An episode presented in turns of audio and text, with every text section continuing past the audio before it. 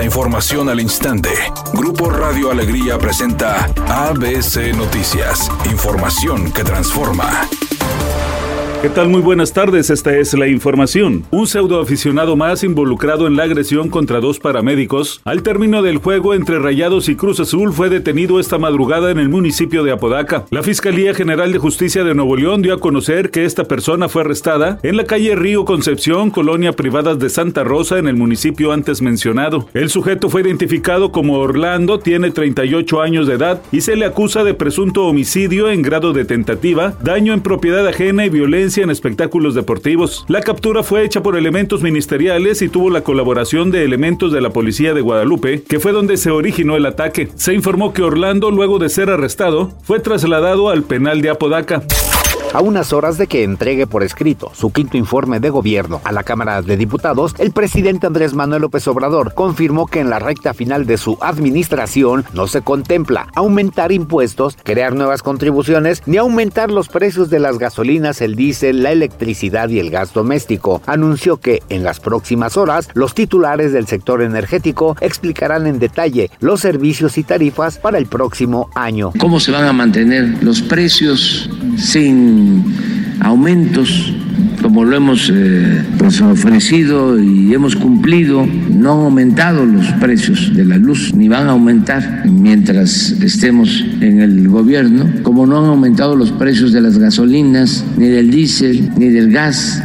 ABC Deportes informa. Robert Dante Siboldi está preocupado por las constantes lesiones de su equipo. Tigre sumó dos nuevas lesiones durante su partido ante Santos Laguna, situación que preocupa y ocupa a Robert Dante Siboldi. El entrenador felino vio las bajas en el transcurso del juego de su capitán Guido Pizarro y de nueva cuenta Ociel Herrera. Ante ellos, Siboldi también recordó la carga de cotejos en la que se ha visto inmerso el conjunto azul desde el semestre anterior nos preocupa y estamos ocupados en eso. También no hay que olvidar que el trajín que el equipo viene soportando desde el torneo anterior, por más que dosificamos, que intentamos en días puntuales poner un poquito más de carga para fortalecer el aspecto físico, prácticamente siempre trabajamos en la recuperación. Lamentablemente sufrimos algunas bajas que son importantes, pero también es importante que la gente que entró al campo lo hizo y lo hizo muy bien relató Robert Dante Siboldi.